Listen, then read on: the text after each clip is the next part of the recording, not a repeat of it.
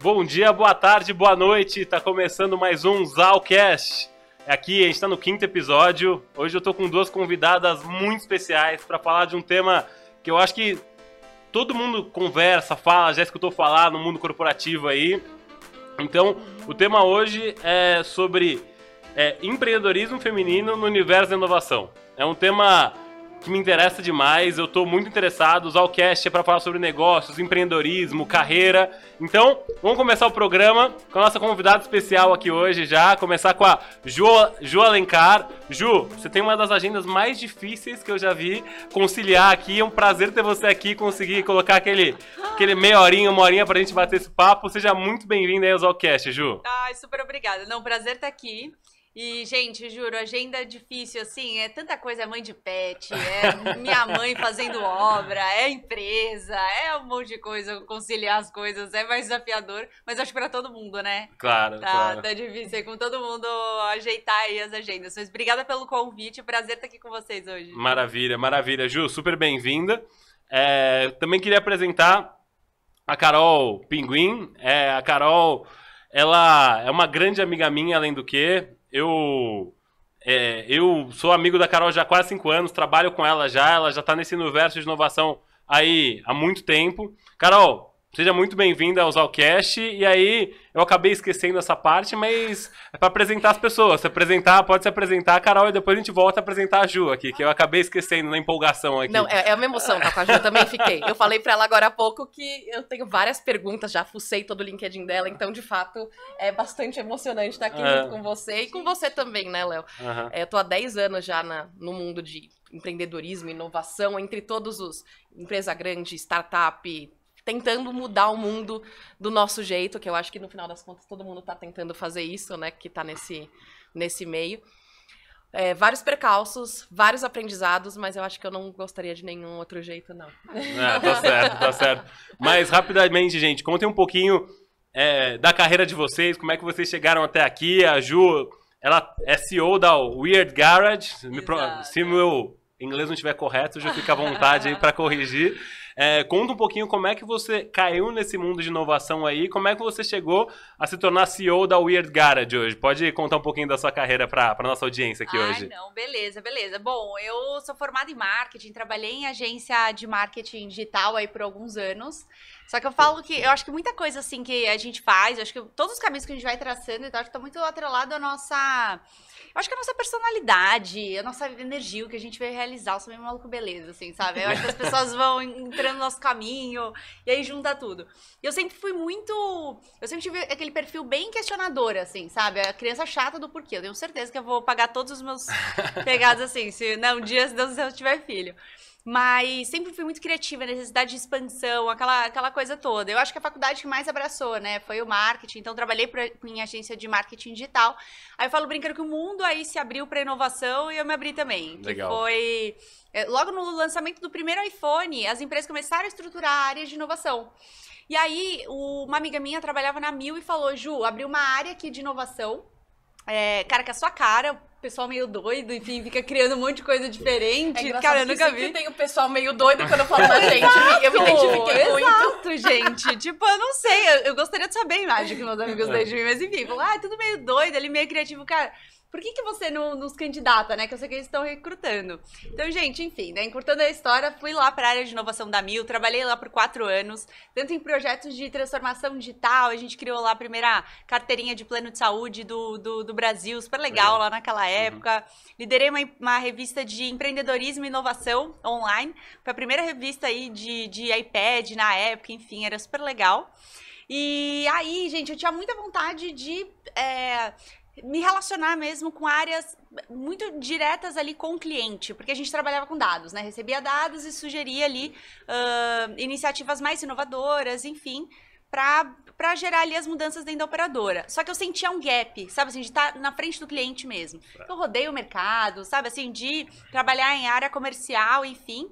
E aí eu caí de paraquedas no, no mercado financeiro, onde eu conheci os sócios da, da, da Startse, ainda eram XP. Uh, e aí, um deles que eu trabalhei lá na época, o Glitz, ele já tinha saído do XP, tava dando a volta ao mundo e tal. Aí eu lá, eu falei, meu, e aí, vamos tomar um café? Tomando um café com ele, ele me contou das startups que ele tava investindo. Uma delas era a Startse. Eu não entendi nada o que, que a Startse fazia. Até hoje um monte de gente não entende. Mas eu sei que eu amei ali, tipo, o propósito, o que, que eles estavam construindo, quem eram as pessoas envolvidas e tal. E eu, na cara dura mesmo, falei, cara, não sei se você tá procurando alguém aí é, mas, pô, conta comigo. Gente, curtando, tá? Fui pra Start, fui a primeira mulher sócia lá, super Caramba. orgulho. É, tive duas atuações. A primeira é inovação corporativa, né, até pelo meu próprio background ali. Então, eu desenhava projetos de inovação para grandes empresas, empresas estabelecidas. E depois como cadeira de cultura, que foi no, no começo ali da pandemia, enfim, o Júnior falou, meu, você gosta de inovação e tal, eu sei que você quer ser cada vez mais especialista, mas seu lance é pessoas. Aí eu bati o olho a primeira vez e falei, cara, não, nada a ver papo de RH, tenho, nunca pensei em trabalhar com nada do tipo. E aí, gente, no meio de uma palestra de inovação, era tipo, putz, se a cultura não tiver certa, não, não vai rolar, se a liderança não sei o quê, aí startou. Eu gostei tanto dessa história de cultura mesmo, eu vi a importância disso, né, nos projetos de inovação, que aí no ano passado, no final do ano passado, bateu a, a Acho que a, sabe assim, aquela inquietude mesmo do empreendedorismo, eu falei, ah, e junto com vários motivos aí, aí eu falei, poxa, eu vou fundar a minha, então, quero criar a minha que eu quero é, ampliar ainda mais, sabe, essas possibilidades de cultura uhum. que eu vi o impacto que tem, assim, o impacto em vários sentidos e também no financeiro, né? A gente estruturou a cultura, fez um negócio super legal lá dentro da Starts, e no, no fim do ano passado a gente teve o aporte né, de, de investimento do Pátria, enfim, cara, por A mais B, várias iniciativas de várias áreas, mas a cultura foi bem relevante. Eu falei, puta, isso aqui é, é, é promissor, isso aqui é em alto, e só vai funcionar se tiver isso aqui. Então, aí é, criei coragem no fim do ano passado e fundei a WG para facilitar. É, tá ótimo. Ô, Ká, conta então um pouquinho pra gente também sobre como foi seu contato com inovação, como é que você caiu nesse mundo aí, que você teve uma história longa também nisso. Tem. Depois eu tenho que puxar um gancho do que uma, uma coisa que a Ju falou que eu fiquei curioso Não, aqui. E é engraçado que a Ju tava falando e eu tava assim, nossa, sim, verdade, aconteceu comigo também. Então, é assim muito mesmo. do que eu vou falar, eu acho que você vai sentir a mesma coisa. É, eu fiz faculdade de relações públicas, apesar de ter feito marketing depois, porque eu não tinha ideia, eu gostava de muita coisa. Eu queria medicina. Eu me inscrevi para medicina e me inscrevi para relações públicas. Foi, foi bem isso. É, porque eu queria aprender. Eu sempre também fui a criança curiosa. Ah, peraí, deixa eu subir na árvore, deixa eu ver o que acontece se eu cair. Ah, putz, ralei o joelho. Ah, então tá bom, vamos subir numa árvore menor. Sempre teve um pouco disso. É, e saindo da faculdade, eu comecei a trabalhar com marketing. Eu gostava muito de marketing. Eu achava que dava muito espaço para para buscar coisas novas, porque estava começando a onda do marketing digital mais forte, como é que se faz, como é que se não faz, e SEO, e é isso e aquilo. É, e fui numa consultoria de TI. Consultoria é essa que eu vou ter. Eu não consigo não mencionar o Pedro, o Pedro Van Gerner, o sócio da, da Ace, da Ace é, que ele era um dos, um dos sócios também dessa consultoria. Ele lançou uma startup, acho que ele lançou duas nesse período. E eu já começava, Pedro, escuta, é, eu tava olhando aqui, eu queria entrar mais um pouco aqui. Ah, eu posso fazer tal coisa? Olha, eu tive uma ideia. Teve uma hora que ele falou, Carol, você quer mexer também? Quero. Tá, mas são sócios diferentes, você vai ter que cuidar do marketing das duas empresas. Ok, eu não ia falar que não, eu tava doida para aprender mais. Cuidei das duas. E ele fundou a, na época era a Aceleratec, é, que agora é esse. É, como tava no começo, ele me chamou para conversar, eu lembro até hoje, eu falei, ele tá ficando cada vez mais focado na Ace, vou sair daqui, vou ser demitida. E ele falou, cara, olha, queria te convidar para ser head de marketing da Ace. Que legal! Foi assim, completo, eu fui esperando uma coisa, aconteceu outra completamente diferente, mas eu falo que, assim, Pedro foi a minha grande, ele é meu mentor até hoje, não tem como não falar dele. Ele é muito foda, né? Ele é. Eu gosto muito dele. Ele é eu escuto vários ele é podcasts, ele é muito bom. Ele é ele fantástico. É eu recomendo ele para todo mundo, então é muito. é, não, não podia não falar o nome dele, eu porque gosto. ele com certeza mudou minha vida. Ele sabe disso, eu já falei.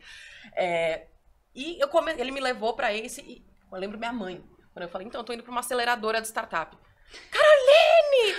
Que startup? O que, é startup você tá saindo? O que, que, é uma aceleradora de startup? O que, que, é uma startup? É, verdade, começa é daí. Startup? Começa Isso foi daí. 2011, 2012. Nossa. Foi não se falava disso ainda. Imagina aceleradora. Então eu lembro que eu começava, tá, como é que você vai fazer marketing de uma coisa que ninguém sabe que tem, porque tava tudo engatinhando aqui no Brasil. O que foi mágico para mim ter conseguido participar disso. E daí eu comecei a me envolver pra caramba com o ecossistema. O Pedro percebeu, óbvio.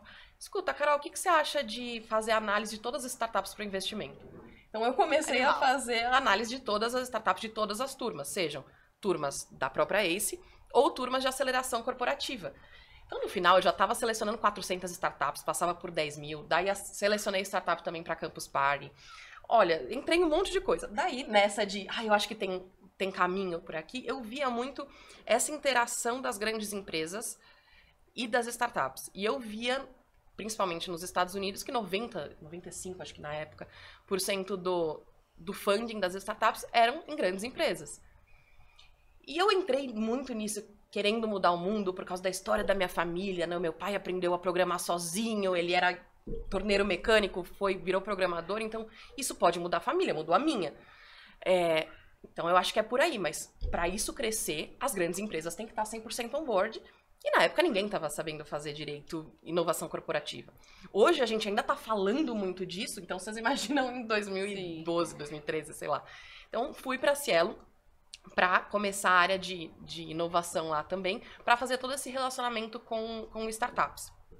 E porque eu falei, vou começar, já vou entrar, fazer tudo que eu sempre sonhei fazer. E é claro, tem uma questão que a gente até estava falando aqui nos bastidores de cultura muito forte. Vai levantar essa bola agora. Exato, porque são baby steps. Não adianta você vir querendo chutar pro gol quando o cara não apitou ainda o começo do jogo. Sim. É, então isso eu fui entendendo que precisava ter uma conversa anterior e de fato a cultura uma coisa não funcionou sem a outra. E não só a cultura você falou de RH mas é muito isso. Até na minha época de seleção de startup no começo eu olhava muito o tipo do negócio e tal. No final quem são as pessoas que estão fazendo? Eu estava contando que teve uma startup super conhecida que eles chegaram, não tinham muita ideia, não estavam com o modelo de negócio fechado. Isso foi lá nos, nos bem no início. É, e eles estavam assim, nossa, mas a gente vai fazer, não vai ficar, vai para frente, não vai para frente. Hoje, enfim, já teve, já foi um exit, estão super bem, etc. Mas porque os caras são muito bons. Sim. Eles iam achar um jeito de encontrar um produto ali. Encontrar um produto, encontrar um mercado, encontrar um problema. Eu acho que startup é muito resolução de problema. Claro, claro. E, e o que eu queria perguntar para vocês, até em cima da sua experiência, Ju, é, a Carol já falou um pouquinho. O que, que, cultura tem a ver com inovação? Já que a gente falou um pouco de cultura corporativa, falou de startups, falou desse mercado como um todo, você saiu de uma cadeira de chefe de cultura dentro da Startse e depois resolveu empreender com uma consultoria de inovação que é a Somos Weird, certo? Isso, então, Weird conta um pouquinho pra gente, porque o é, que, que, que, que isso tem a ver? Cara, tem tudo a ver. É... Nossa, assim como a Carol, assim, por algumas experiências, né, no, no, no ecossistema, e até assim, eu, eu me tornei super fã do corporativo, o tradicional, enfim, né, as, as big companies ali, porque sentia na pele mesmo a evolução de uma startup, né, na hora de, da conexão simplesmente com um investidor anjo ou algum fundo e tal, que dava ali o capital que era muito bom para acelerar, mas versus o corporativo, né? Que além do, do, do, do dinheiro ali, entrava com toda a expertise, mentoria, abria portas, cliente, explicava sobre o mercado, assim, a startup ela voava. E ela tem tudo a ver com inovação. Porque hoje, quando a gente fala de inovação, é um tema muito amplo. Só que ela, de fato, ela só vai conseguir. É, é, é, quando a cultura, quando a governança, quando a liderança ali da empresa ela não está muito alinhada, muito mesmo para frente, a chance dos projetos de inovação elas, eles simplesmente morrerem por diversos fatores assim é enorme. Sim. Então assim, a, a quantidade de área de inovação mesmo que você conversa, que as áreas estão exaustas. Por quê? Porque vira e fala assim, ah, eu tô sozinho nessa. Inovação Exatamente. é a minha área de inovação. É, tipo, aquela história de bater ele na porta e falar assim, e aí, você viu a startup, sei lá, uma empresa... Já, fala, ah, você viu a startup que lançou? É, essa semana, né? Saiu, não, não vi. Ué, mas você não é pessoa de inovação? Você devia saber, não devia? E assim, a partir do momento que a inovação ela se torna responsabilidade de poucos, assim como cultura, tá? Então, mega, mega empatia ali, né? Uhum. Então, a responsabilidade de poucos, a, a, chance de dar errado é muito grande, né? Certo. Então, é, é, quase como, ah, departamento tá, então tá bom, vou passar então o pessoal aqui. Cara, inovação tem que estar tá, é, é, muito viva em todo mundo, assim como é, a cultura da empresa. E o que, que é inovação, Ju? Eu acabei colocando a charré à frente dos bois. Vamos sentar a expectativa. O que, que é inovação para vocês duas aí? Olha, é um tema polêmico, é né? Polêmico, porque todo mundo é fala inovação. inovação, exatamente. E Quer, quer, se quiser falar antes, não tem problema nenhum. Mas assim, mas é porque existem vários, é. vários, na verdade, vários tipos de inovação, claro. né? Como inovação do, da própria cultura da empresa, novos modelos de negócio, inovação em processo, inovação em produto mesmo. Uh, só que alguns dizem que inovação precisa estar atrelado, né? Uma questão financeira, outros dizem que simplesmente você inovar, tornar né, mais inovador um processo, um produto, enfim, já é considerado uma inovação. Mas. É, eu, eu gosto muito dessa pergunta, porque sempre que a gente fala de inovação, a gente pensa na inovação disruptiva. Isso é 1%, e 5%, se muito.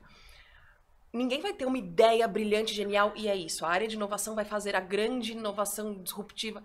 Não é isso. Inovação é muito mais um mindset do que de fato uma ação. Se todo mundo pensa, como é que eu posso melhorar 1% do que eu estou fazendo hoje? Como é que o que eu estou fazendo hoje pode ser feito melhor, ou mais fácil, ou mais otimizado? Tem muito de uma é, inovação incremental que ela, é, ela não é tão glamorizada quanto a disruptiva. Mas ela é tão importante, se não mais. Porque no final das contas, você vai dando vários passos. E é claro, às vezes vai ter uma grande ideia, o próximo passo para a estratégia da empresa como todo. Com certeza. Mas se a gente ficar olhando só naqueles produtos que falam, nossa, mudou completamente o mercado, quantos produtos mudam completamente o mercado o tempo todo? Se a gente parar e parar tudo que está fazendo para fazer só aquilo, quanto de ganho a empresa não perde porque pode gastar menos nesse processo aqui, pode gastar menos nesse processo aqui, pode ganhar um pouquinho mais nesse aqui, ganha um pouco de produtividade aqui. Você soma tudo, cara, é uma grana absurda. E, e, ninguém olha. E isso é uma coisa. Não é que ninguém olha, mas é, é, muito menos falado quando a gente fala de inovação. E isso é um. É, é uma dorzinha que eu tenho aqui que eu sempre tento ficar muito atenta. Porque é muito fácil a gente olhar para o que dá visibilidade, que é mais glamorizado, e não para o que muitas vezes vai trazer um dinheiro mais rápido, que às vezes vai ser o, o caminho para chegar até o disruptivo. Não existe uma sem a outra. Você não chega no disruptivo sem incremental, não tem como. Uhum. É, então eu acho que inovação é aquela coisa que a pessoa do RH tem que olhar e falar, tá, como é que eu seleciono melhor? Como é que eu faço o pagamento dos meus clientes melhor? Como é que a minha produtividade pode ser melhor? Eu estou inovando no meu dia a dia. Uhum. É, se todo mundo tivesse pensamento, por isso a cultura, a empresa se torna mais inovadora. Eu acho que por isso que a cultura está tão ligada à inovação. Porque todo mundo tem que ser. Se você deixar quatro, cinco pessoas para mudar os processos, para mudar os produtos, para pensar em como a empresa vai estar tá sendo sozinha, sem nenhuma força, sem nenhum engajamento dos, da alta liderança, não tem como isso para frente. Uhum. Uhum. Assim, até, até trazendo uma, uma pitada aí. É, é mais fácil a gente olhar pro ego do que pro eco, né? Como um todo. Então, às vezes, a gente se perde ali na é. rota, exatamente porque o, o, o, que, que vende mais, né? O que, que é mais bonito? É olhar ali de uma, uma, inovação. E explicando um pouco, assim, de uma forma técnica até, né? Como, como que a gente olha a cultura da empresa? Ela é como se fosse um tripé. Cara, coincidentemente, várias coisas são três na minha vida. Eu até, eu até recentemente já tô um triângulo, é assim, que de fato é, é várias coisas. Mas quando a gente olha a cultura, assim, é um tripé que é, é feito pela, pelos artefatos do pressuposto ali e as regras. Quando eu falo nas regras, é assim, a missão, visão, valores, as regras de como eu vou reconhecer as pessoas, uh, enfim, avaliação 360, tudo que é burocrático. Isso diz muito sobre essa cultura. E aí os artefatos, que é tudo que é visto pelos olhos, como uhum. a, a, forma que você se veste, o layout de escritório, a dinâmica de festa ou de reunião, enfim. Isso tudo que é visto pelos olhos, ali é sentido, isso diz muito sobre a sua cultura. E o pressuposto é o que é de fato vivido. Então, é, é, na prática, assim, sabe? Tem uma camiseta, é, trabalho de camiseta, tem um ping-pong.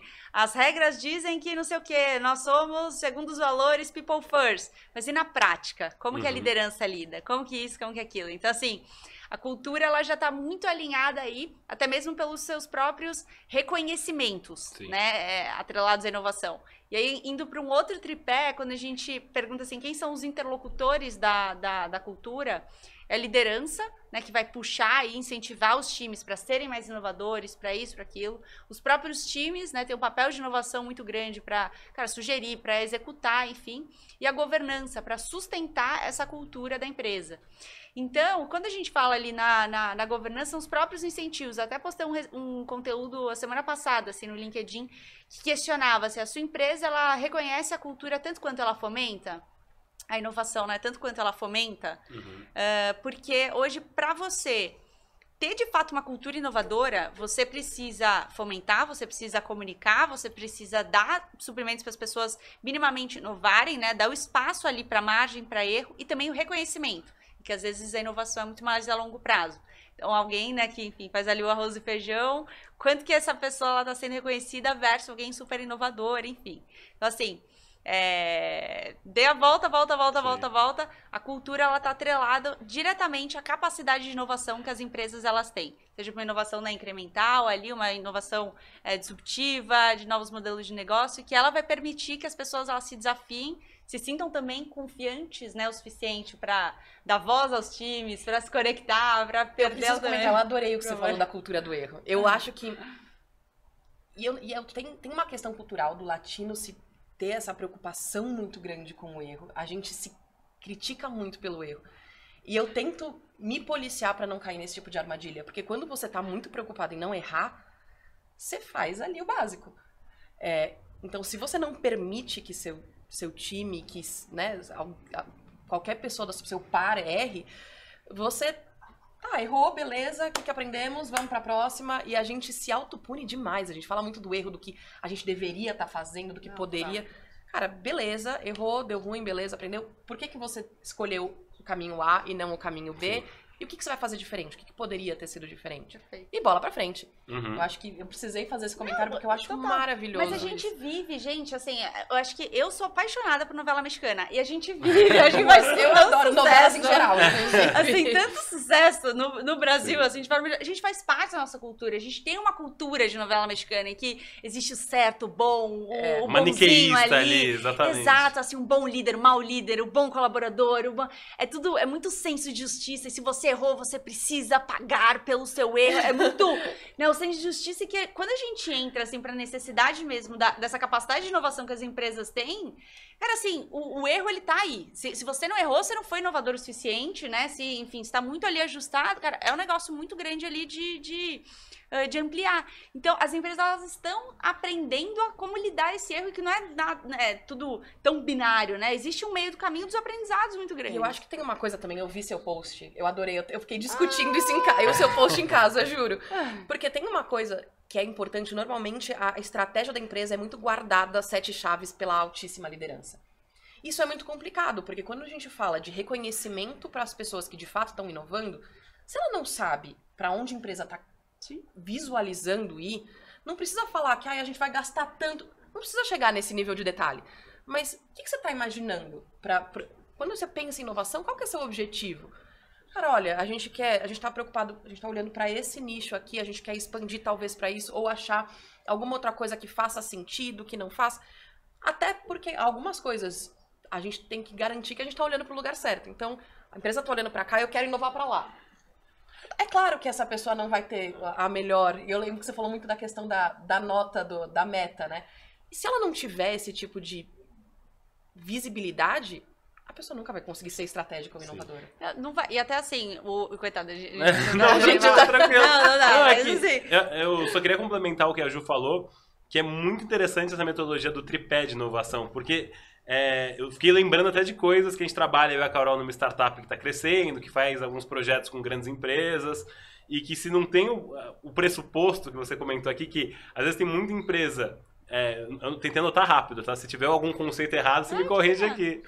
É, se tem alguma empresa que é, fala que é inovadora e tem só aquele puff verde, não adianta nada, não é zero inovadora. E às vezes tem pessoas que têm uma cultura inovadora que deixam as empresas e esses projetos inovadores morrem ali dentro. Perfeito. É, a gente estava fazendo um projeto com uma frigorífica enorme ali, que fatura é, milhões, e aí a gente tinha um ponto de contato que ia ser o principal é, o embaixador desse projeto dentro dessa grande frigorífica. Essa pessoa saiu, o projeto não anda mais dentro da empresa. Não, não anda de jeito nenhum. A gente tenta falar com uma pessoa, tenta falar com outra. Fala, ah, ninguém estava sabendo o que estava acontecendo aqui. Então, é bem na linha do que deve acontecer no seu dia a dia, eu imagino, Ju, hoje, não. vendendo consultoria de inovação. Não, perfeito, perfeito. Porque assim, ó, quando a gente pega esse lance, né, principalmente da vai trazendo o gancho da comunicação. É, da comunicação, assim, tem dois pontos que para mim são super graves, né? Quando, eu acho que historicamente, né, quanto mais alto o nível hierárquico você tá, mais acesso à informação. Quanto mais baixo, menos informação Sim. você tem. Ou seja, a informação era, assim, um, um, um caráter ali de poder, de, de, uhum. de status, né? Você tem informação, você tem a questão estratégica uhum. da empresa, era, era um status. Uh, e hoje, né, você olha isso, assim, né, as rotas mesmo da, da empresa lá mudando, é isso, aquilo, para as tomadas de decisão até inteligentes, Sim. alinhadas ao negócio, que vão fazer a sua empresa perder menos dinheiro, né? Se existe esse status ainda atrelado, é, ele é muito sério. É, uhum. É, quer dizer que tem um monte de gente fazendo um monte de coisa que acredita com, enfim, né, com base ali, fundamento muito alinhado ao mercado, só que pouco alinhado a, a, a, aos aprendizados da própria empresa.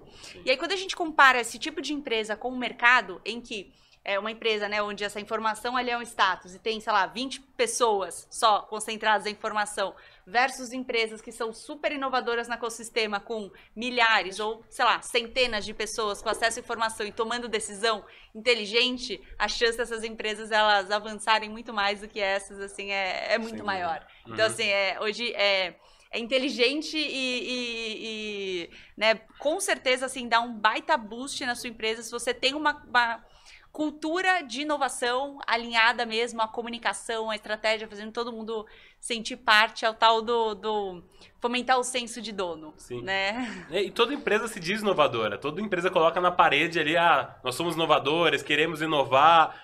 E por que que, qual a experiência de vocês, as empresas, muitas empresas acabam tendo dificuldade para inovar hoje?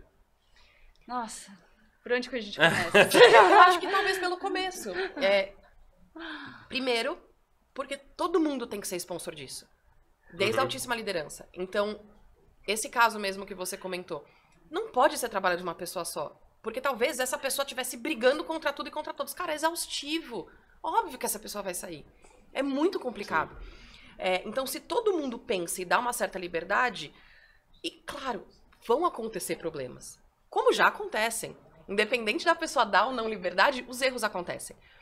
Mas quando você abre para discussão e abre para debate, e não é que tudo necessariamente precisa ser debatido, mas quando existe essa cultura, eu acho que é o primeiro grande passo para a pessoa conseguir se sentir à vontade de levantar a mão e falar: escuta, acho que esse processo não tem que ser assim. Mesmo sendo um processo que é. Quem cuida disso é o head do sei lá das quantas, porque não vai ferir, não vai machucar. Então, ter esse tipo de quadrado muito bem fechado é muito prejudicial. Uhum. Porque se a pessoa ficar com medo de dar uma sugestão pro fulano que ele pode considerar meio torto e daí não sei o que, acabou. Ninguém vai falar, ninguém, ninguém fez, ninguém viu. E quem tá dentro, é muito fácil você seguir o que tá acontecendo no dia a dia. Quando a gente olha de dentro, isso é normal. Uhum. Quando você olha muito de perto o tempo todo e fica olhando, é normal você precisar de um tempo para respirar antes de enxergar de novo. Então é importante ter esse tipo de colaboração. Então acho que esse seria o primeiro passo para mim. Não, com certeza, sim. E é super importante, porque quando a gente cria a estratégia de inovação, um dos grandes erros é que ele é, ele é literalmente feito ali, desenhado e debatido, enfim, por um núcleo único de pessoas, assim, com uma falta de diversidade. Diversidade de áreas, de background, e às vezes quem está de frente ali no cliente, com a barriga no balcão ou programando ali o código, entende exatamente o problema, às vezes a estratégia de inovação, ela conflita diretamente com o dia a dia da empresa. E as pessoas não fazem, não fazem ideia, sabe por quê? Porque não perguntaram. então, assim, tipo, essa, essa diversidade. Acesso, né? Exato, não tiveram acesso. Não, não, às vezes não, não incluíram as pessoas que estão na realidade ali do dia a dia uh, uh, para contribuir com isso, né? E hoje esse senso mesmo de, de dono das empresas, hoje todas as empresas elas querem, esperam isso do colaborador. Eu sempre faço uma analogia de quando, vamos supor, você vai na minha casa, eu falo assim, ó, sinta-se dono da minha casa, tá? É uma, enfim, faz parte da cultura da minha casa você ser dono. Aí você vai pegar uma água falando, não, não, a água pode deixar. O armário da minha casa, quem abre sou eu. A geladeira, não, pode deixar. A geladeira, quem abre sou eu.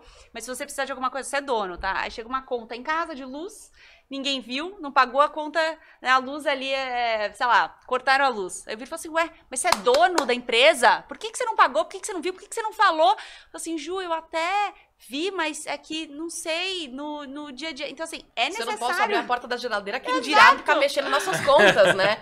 É. Então, assim, é, é, complicado assim, essa, essa incoerência mesmo, né, do dia a dia. Assim, e, e, a gente vê muita empresa, assim, às vezes não avançando e perdendo gente, não necessariamente por não ter uma cultura inovadora, mas por ser incoerente, sabe? Assim, não conseguir entregar a cultura que é prometida. Então, esse senso de dono, ele é necessário. Sim. Só que é importante a empresa fomentar sempre, criar, sabe? E é necessário uma burocracia, uma burocracia também atrelada. Cara, quais são os canais de ouvir mesmo, sabe? Essas pessoas, quais são os fóruns de discussão, pois estamos com essa estratégia, alguém tem alguma coisa a opinar? Criar algum tipo de processo para conseguir colher essas informações e despertar esse senso de dono.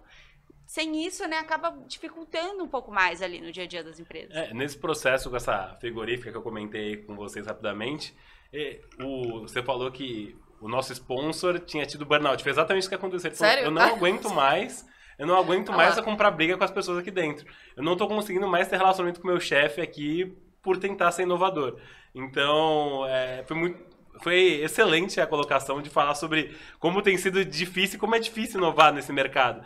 E como você viveu bastante esse mercado de startups também, cara, é, hoje no Brasil tem cada vez mais uma cultura de investimento nessas startups, né, de, principalmente de venture capital. E você estava comentando até nos bastidores que lá fora é diferente. Como é que, qual que é a diferença dessa cultura de investimento em startups no Brasil versus é, investimentos em startups fora do Brasil? E para quem não sabe, explica rapidamente. Você falou que sua mãe tinha dúvida do que, que era uma startup. Sim. Conta um pouquinho o que, que é uma startup hoje, que conceito acho que já mudou bastante de 10 anos para cá, eu imagino. Eu acho que tem, tem um conceito muito simples que eu acho que eu gosto muito, que é qualquer empresa que tenha não é um modelo de negócio, que seja um produto repetível e escalável. Então, quando você consegue descolar a linha da sua receita para a linha da, da sua. É, do que você. do quanto custa. Porque você tem. Às vezes você, sei lá, tá vendendo um produto físico aqui. Então você compra um, vende um. Compra um, vende um. Você compra um, vende um. Vai estar tá sempre Linear, a mesma coisa. Você vai comprar dois, vende dois. Comprar dois, vende dois. E eu usei um produto físico, mas não necessariamente não pode ser um produto físico, porque eu acho que isso é um dos maiores pontos que a gente consegue ver. Quando você consegue descolar, isso é uma startup. Quando você consegue ter uma receita escalável, isso é uma startup.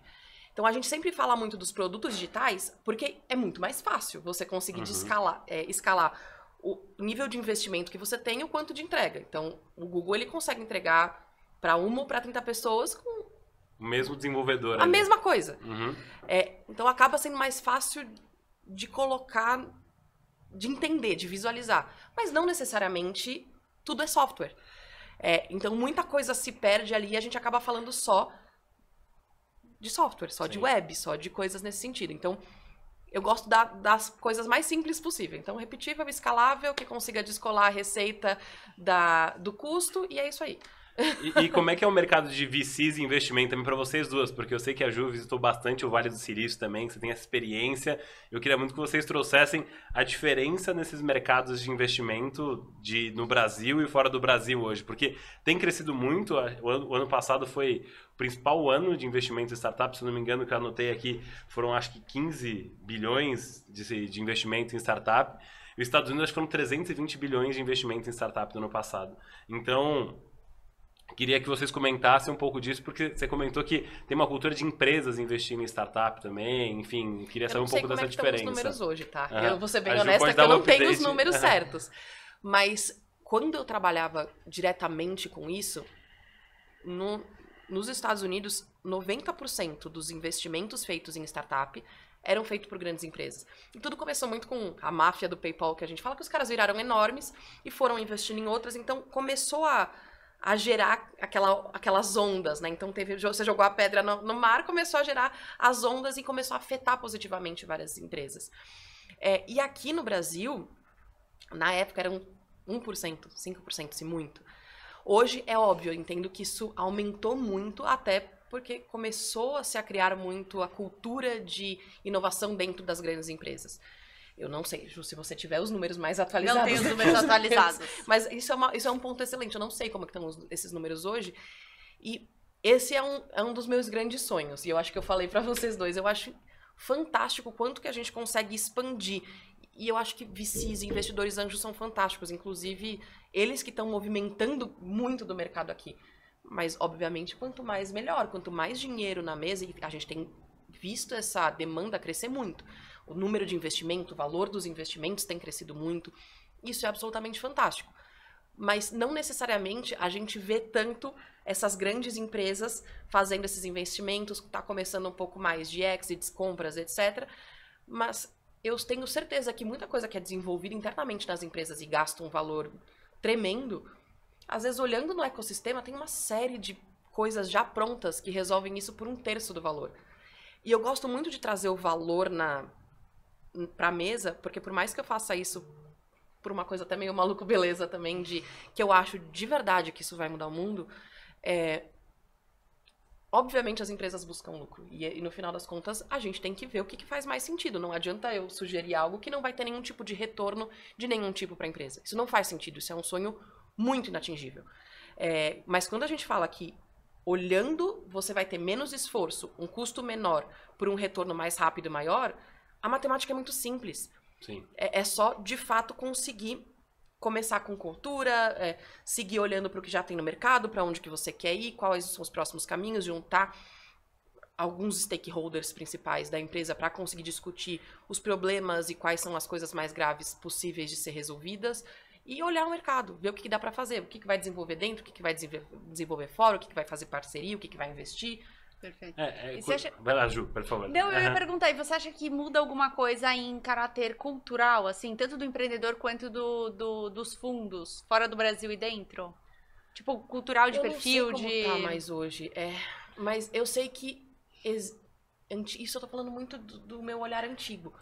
Mas até a visão do quanto tempo. Uma startup demora 10, 15 anos para dar dinheiro. Se você vai pegar e investir, ah, eu quero um retorno no meu investimento.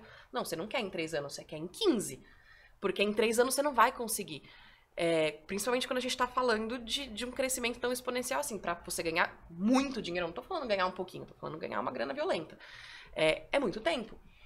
É, e isso é normal. Talvez a gente consiga cada vez mais reduzir com fomentando o, o ecossistema no Brasil, mas eu acho que tem, tem um pouco do que, que é esperado. Os fundos e os, os investidores anjos, eles entendem isso, eles sabem como é que funciona, eles têm esse benchmarking. Cara, a gente tem fundos fantásticos, investidores anjo fantásticos no Brasil. Absolutamente fantásticos. Então eles entendem. Algumas empresas entendem, mas eu tenho certeza que não todas. Falar todas é muito. É, é generalizar demais. Sim. E eu lembro que na minha época eram muito poucas. Sim. E, e, tudo desemboca em cultura. É curioso isso. Cultura do ecossistema brasileiro, a cultura do ecossistema dos Estados Unidos. É, se for pegar o número de unicórnios que tem na Estônia, são seis para um país de um milhão e meio de habitantes. Na, no Brasil, a gente tem 15 unicórnios para 200 milhões de, de habitantes. Então, Ju, falando um pouquinho de cultura, como é que é mudar uma cultura? E acho que até antes disso, começar pelo começo, a gente está falando tanto de cultura que a gente está tanto no nosso dia a dia. O que, que é cultura? O que, que é cultura empresarial dentro de, dentro de uma empresa? Como é que funciona a cultura? Conta um pouquinho pra gente que isso você é especialista já há bastante tempo. Não, perfeito. Eu acho assim, a cultura, na verdade, ela começa pelos próprios indivíduos, né? Eu acho que a gente está vindo mesmo numa numa onda de mudança muito grande aqui, até no nosso formato, né? A forma com que a gente vê a empresa, a forma com que a gente vê, cara, qualquer tipo de futuro, carreira.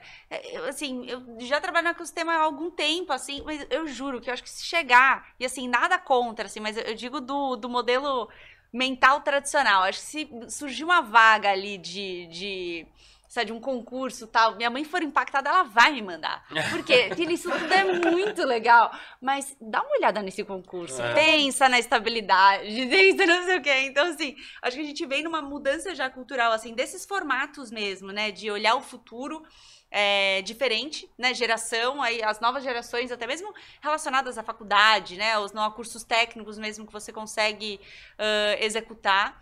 É, eu acho a própria questão da tomada de risco, né?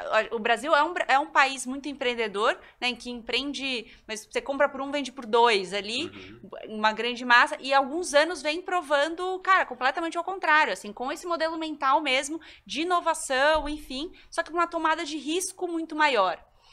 E uma coisa que eu tenho sentido também nos últimos tempos, assim, é uma mudança cultural de a quantidade. Eu acho que a gente só não conseguiu avançar mais, só não, né? Muita pretensão da minha parte falar isso. Mas assim, um dos motivos que eu acho que a gente ainda é, não avançou tanto quanto poderia, parece que é meio loucura isso. Mas o medo que as pessoas têm de passar vergonha. O medo que as pessoas têm de arriscar. As pessoas têm medo de criar um conteúdo nas redes sociais, com medo de passar vergonha. Quiçá criar um modelo de negócio, bater no peito, apresentar para uma empresa, formar um time e, e, que pode dar errado e que tá tudo certo. Uhum. Então, assim, eu acho que. Por que, que você acha que é isso? Isso eu acho um tema muito, muito interessante. Porque no final das contas, você falou que tudo desemboca em cultura, mas quando a gente granulariza isso, tudo desemboca em pessoas. Uma boa startup são boas pessoas, uma cultura é composta de pessoas. Sim. E eu também percebo isso. E, de fato, passar vergonha não é agradável. Eu também não gosto, não é uma coisa que eu falo, legal, bora passar uma vergonha hoje. mas talvez não de deixar de fazer algo por causa disso. E por que, que isso tá cada vez mais? Você acha que é puro?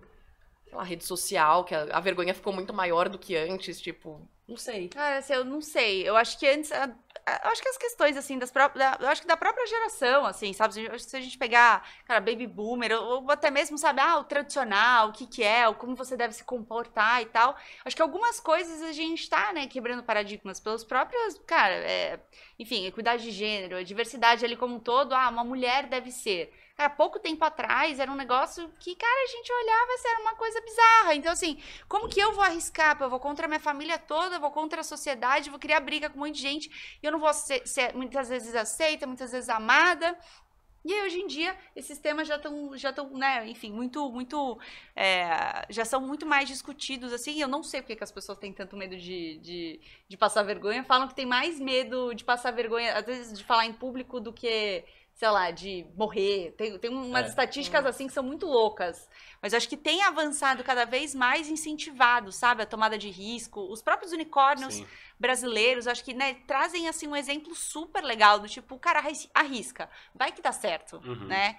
Então eu acho que as pessoas têm amadurecido muito mais. E quando a gente fala na cultura, isso tudo é, da, da, empresa, é, isso tudo tá muito atrelado, né? Uma cultura é, do indivíduo mesmo, que tem mudado a forma de enxergar o trabalho, a forma de enxergar o seu plano de carreira, as mudanças que podem né, encontrar no mundo. Antes, a gente tem impressão assim, que poucos só sonhavam em realmente cara, fazer melhor pela sociedade, mas como impacto mesmo para as próprias gera para as próximas gerações, uhum. deixar um legado.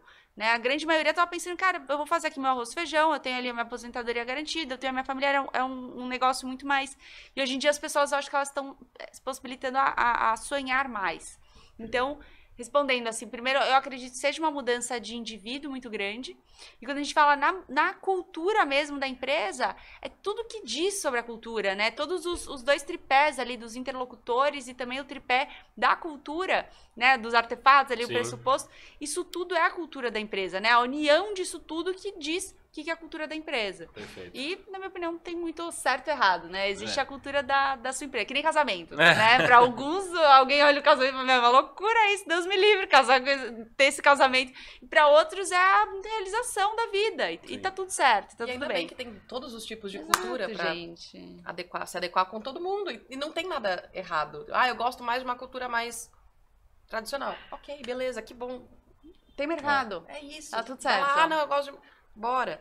É isso. É, eu já contei muito, eu já contei até em outros podcasts que os, o podcast só começou porque eu fui fazer um curso na Suécia de inovação recentemente.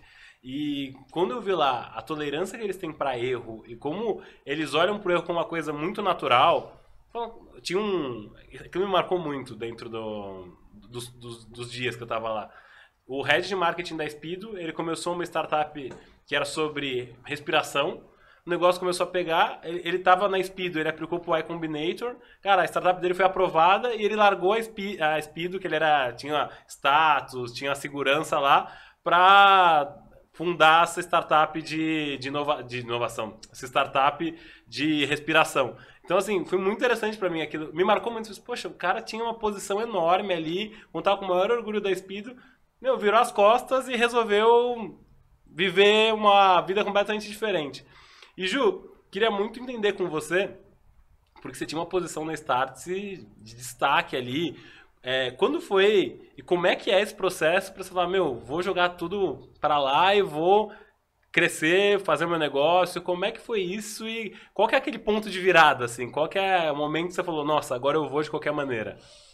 Ah, cara, eu acho que foi um dos momentos mais difíceis, assim, né, profissionais, porque eu era muito apaixonada, eu sou muito apaixonada pela Starce, uhum. adoro ali todos os nossos, sou super amiga, sabe, até hoje, sou super próxima, assim, e querendo ou não, é um formato que ia mudar, né, então eu até embacei ali um pouquinho, sabe, assim, pra, pra, pra acelerar, assim, com esse...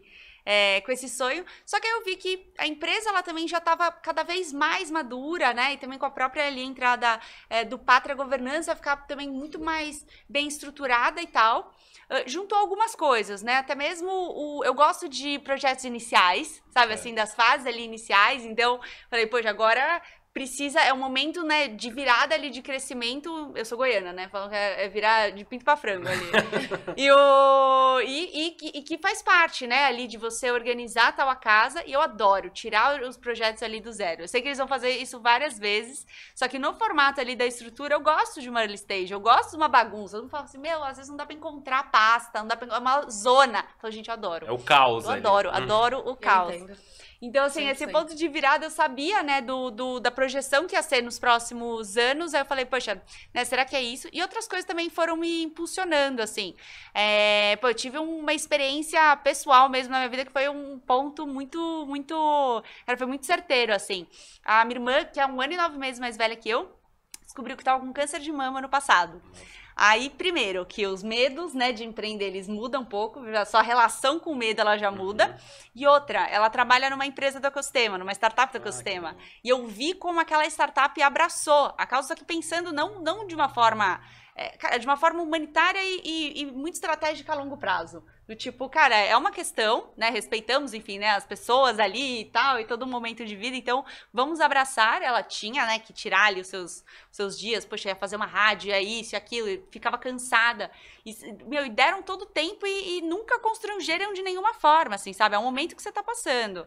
E, e aí, cara, passou ali um período, ela conseguiu, sabe, se organizar melhor, conseguiu entender mais o, o seu corpo, né, com esse novo tratamento. Ela foi até promovida. E, e eu vi ali a, a questão da relação a longo prazo, uma empresa muito humanizada e com uma cultura muito legal.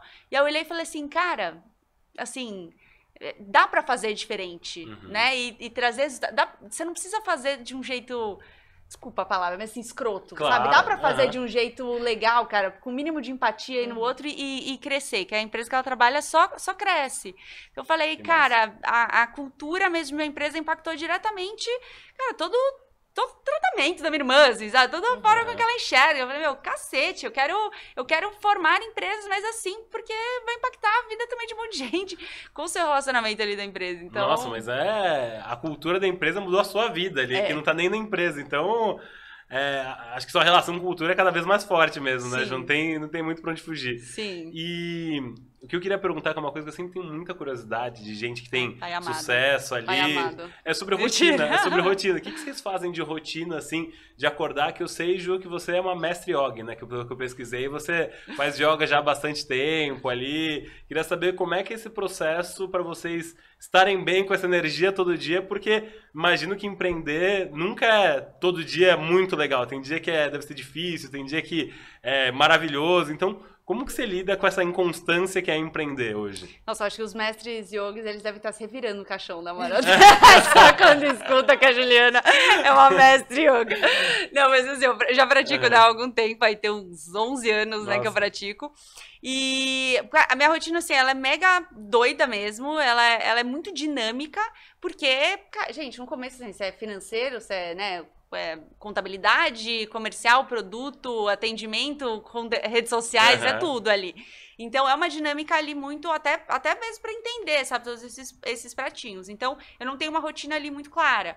Só que uma coisa que foi fundamental, que é, é, eu acho que tudo, né, acaba sendo assim no momento certo, também você vai amadurecendo sobre alguns pontos, né, eles vão se tornando mais claros na sua vida por algum motivo, é que eu fui trabalhando mesmo autoconhecimento há muitos anos, assim, para entender como que meu corpo funciona, como que eu consigo viver melhor. Já tive burnout ferrado.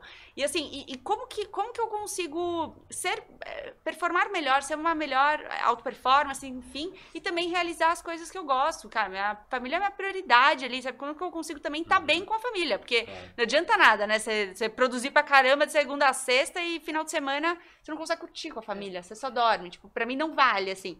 Então a minha rotina eu acordo todo dia, eu, faço algumas visualizações, algumas escritas mesmo, assim, sempre do estado em que eu quero estar. Nunca, eu tento sempre é, não, não vibrar ali na vibração do medo onde eu não quero estar. Então, é, eu vibro, escrevo, mentalizo, eu pego umas imagens assim, eu com muita saúde, eu prosperando, eu bem, eu confiante, eu alegre, eu saudável, eu, sabe assim, eu, eu sempre no estado ali que eu quero estar. Então, eu acordo, faço essas mentalizações ainda muito rápidas, porque de manhã eu ainda fico meio lesada, assim. Uh, só que eu tento praticar de manhã, nem que seja, Juju, sete minutos, assim, de yoga, de pijama, do lado da cama, assim, com um tapetinho. Uhum. Só pra, eu acho que quem, quem pratica yoga sabe, só pra dar aquela torcidinha na coluna, assim. É, e ativar os chakras. E para mim, depois do almoço, esse, essa pausa para eu respirar, e que eu consigo, eu reflito mesmo, como que foi minha manhã, como que tá meu corpo, é, eu tô com, eu tô fazendo as coisas com consciência, não, sabe, respiro, é meditação, isso pós-almoço. Olha. E, e, muita gente, né, de manhã ali, mas eu entendi que o meu pós-almoço, para eu fazer essa pausa e respirar, entender, tal, tal, tal, tal, juro, uma pausa de 20 minutos, assim, ou se eu consigo, eu faço até uma, uma hora de pausa. É, para mim é fundamental. E aí, musculação, né, ao longo da, da, da, da semana, enfim, claro. e as práticas ali. Mas minha, minha rotina é começar sempre uh, com, com. fora, né, das redes sociais, muito uhum. atrelado à, à energia e esse pós-almoço. Mentalização. E você, como é que é pra você, cara? Eu Conta adoro aí. essa pergunta, eu te falei isso. eu adoro essa pergunta por alguns motivos. Eu acho que, um, ter uma rotina é extremamente importante. É, mas, ao mesmo tempo, eu sou sempre a pessoa que gosta de, de ter os cuidados com algumas coisas. Eu tenho visto muito um, um movimento de, de criar umas rotinas que são irreais.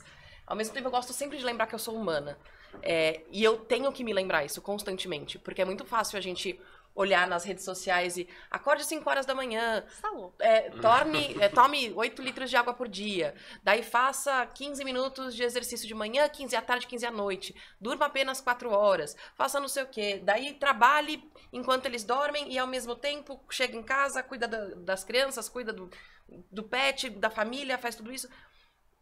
É muito importante ter tudo isso. É importante você se alimentar direito. É importante você fazer exercício. É importante tudo isso. Mas quando começa a virar algo que vai definir o seu sucesso ou não, nem sempre a gente vai estar no 100%. Nem sempre você vai estar no seu pico 24 horas o dia inteiro. É, então é muito perigoso a gente colocar isso como o ideal de estar bem o tempo todo, fazer a rotina todos os dias sem pular uma. Às vezes não. E daí começa. A gente está criando uma sociedade que se culpa muito por muitas coisas. Sim. E eu acho que talvez venha a vergonha muito daí. Porque eu deveria. Eu, eu tava lendo esses dias que uma das palavras mais perigosas é o deveria. Eu deveria ter feito tal coisa, eu deveria ter agido de tal forma. Cara, você fez o melhor que você podia com as informações que você tinha no seu estado mental naquele momento. Exato. Porque se a gente ficar repensando isso, em certo ponto a gente vai chegar no burnout. Ah, legal, você vai ficar no seu pico por um ano, vai, nossa, trabalhar 15, 16 horas, mas você vai demorar uns dois anos para se recuperar. É, então tem, tem um. Eu não gosto muito. A, a, minha. Eu não gosto muito de vida pessoal e vida profissional. Acho que minha barreira é muito fina nisso, mas é importante que a gente tenha esse cuidado de conseguir parar e se olhar como pessoa e não como parte de um trabalho só. Porque quando a gente se enxerga como pessoa, quando a gente se sente autoamado, a gente consegue de fato entregar muito mais para o mundo, para a empresa, para qualquer pessoa que esteja ao nosso redor. Então, eu gosto de sempre, eu sempre tento me alimentar bem. Você sabe que agora, principalmente com várias restrições que eu tô descobrindo uma alergia terrível a leite, então tô... Pois é, enfim. Olha só, eu contando toda a vida. Mas eu tento me alimentar muito bem, eu tento adicionar exercício que inclusive já não faço já faz um tempo. Mas eu tento não me culpar, ah, não consegui porque eu fiz tal coisa, porque eu dediquei mais tempo para isso que hoje para mim era mais importante. E tudo bem. Sim. Eu acho que a culpa é muito perigosa e eu vejo isso muito. É muito assim, e, e essas regras do. Eu acho que pra mim, assim, você deveria alguma coisa, é. É, deveria buscar o autoconhecimento pro que vai fazer bem para você.